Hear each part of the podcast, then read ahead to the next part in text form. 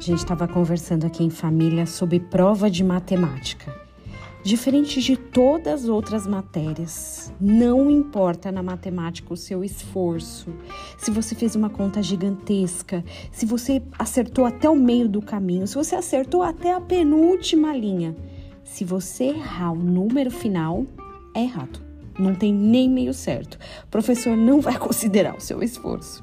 Que é diferente numa prova de história. Se, por exemplo, o, te pedirem para falar sobre o 7 de setembro, talvez você esqueça o ano, mas se você for coerente em colocar todos os conceitos, é, se esforçar para indicar o que aconteceu, o motivo, a história, o professor vai, vai aceitar pelo menos meio certo.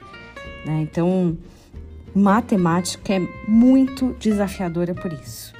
E assim como a matemática, em um momento, é, nós vamos nos apresentar ao tribunal de Deus, estaremos frente a frente com Ele, e nesse ponto, nesse momento específico, não vai valer um meio certo. Sabe esse quase esforço, eu quase fui, eu fiz até 99,99. ,99. Nessa hora é um pouco mais complicado.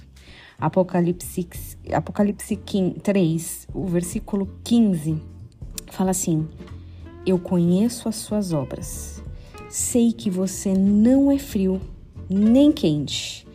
Melhor seria que você fosse frio ou quente. E aí é o complemento: morno, ele vomita, ou ele não aguenta, ou sai da presença dele. Isso é uma boa lição. É, talvez a gente ainda tenha tempo pela frente ou não, não sabemos o dia de amanhã, nem o dia de hoje, nem as próximas horas, mas é importante viver com esse conceito no Senhor, não ficar, não se contentar com um meio certo ou achar que o meio certo já tá bom, que a gente possa ser quente, realmente estar na presença dele, para que ele não tenha vontade de vomitar-nos. Que você tenha um dia muito abençoado, em nome de Jesus.